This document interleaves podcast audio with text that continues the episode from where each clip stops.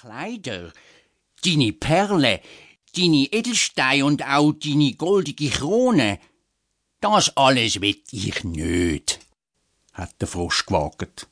Aber wenn du mich gern hast und wenn ich dein Spielkamerad sein darf, wenn ich im Schloss am Tisch neben dir sitze und von deinem goldigen Tellerli esse und aus deinem Becherli trinken darf und du mich in deinem Bett schlafen lässt, dann, wenn du mir das alles versprichst, mach ich einen Köpfler und tauch für dich aben auf den Grund vom Brunnen und hol dir deine goldige Kugel wieder rauf. Oh ja, lieber Frosch, hat's Prinzessli mit leuchtenden Augen gesagt. Ich versprich dir alles, wenn du mir nur meine goldige Kugel wiederbringst. Da ist der Frosch mit einem eleganten Köpfler im Brunnen hineingesprungen und nach einer langen Weile tatsächlich mit der goldigen Kugel wieder auftaucht. Wo er sie der Prinzessin in die Hand gedruckt hat, ist sie vor lauter Freude total aus dem Häusli gsi und glücklich und strahlend wie ein Maienkäfer mit ihrem liebsten Lieblingsspielzeug davongehüpft. Wart, wart, hat der Frosch hineingewägt. Nimm mich mit, ich kann nicht so schnell gumpen wie du. Aber sein laute Quäk, Quäk hat nichts genützt. Die Prinzessin hat ihn gar nicht mehr gehört und ist auf und davon. Und schon bald hat sie den Frosch total vergessen gehabt. Traurig ist der Frosch wieder zurück in seinen Brunnen gehopset.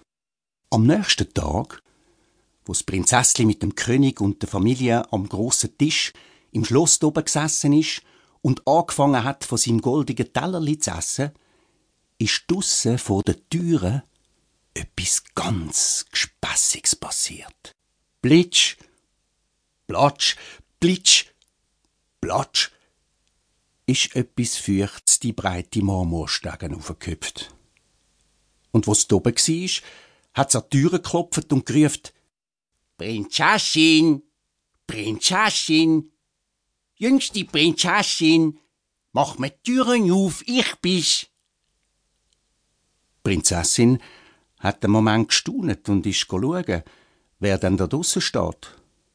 Und wo sie die Türen aufgemacht hat, ist halt eben der Frosch dort gehockt. Da ist sie schön verschrocken, hat geschwind die Türen zugeschlitzt und ist vor lauter Angst wie der Blitz wieder zurück an den Tisch gerannt.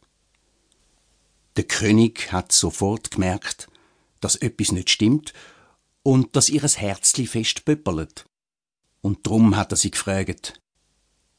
Miss Kind, vor was hast denn du Angst? Steht etwa ein Ries vor der Tür und will dich holen? Nein, nein, hat's Prinzessli Liesli gesagt. Es ist kein Ries. Es ist nur ein grusiger Frosch. Ja, was will denn der Frosch von dir? Weisst, Papi, wo ich gestern im Wald beim Brunnen gespielt han, da ist mir meine goldige Kugel ins Wasser gefallen. Und weil ich so verzweifelt bin, ist der Frosch im Brunnen gesprungen und abgetaucht und hat mir meine Kugel wieder raufgeholt.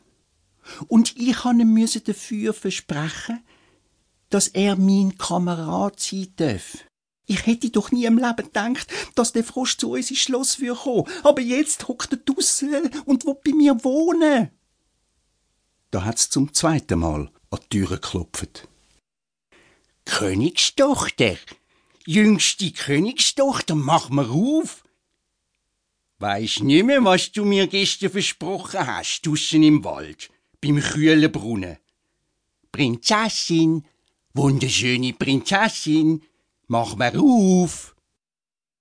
Da hat der Königsprinzessli ganz ernst angeschaut und streng gesagt, was du versprochen hast, mein Schatz, das musst auch halten.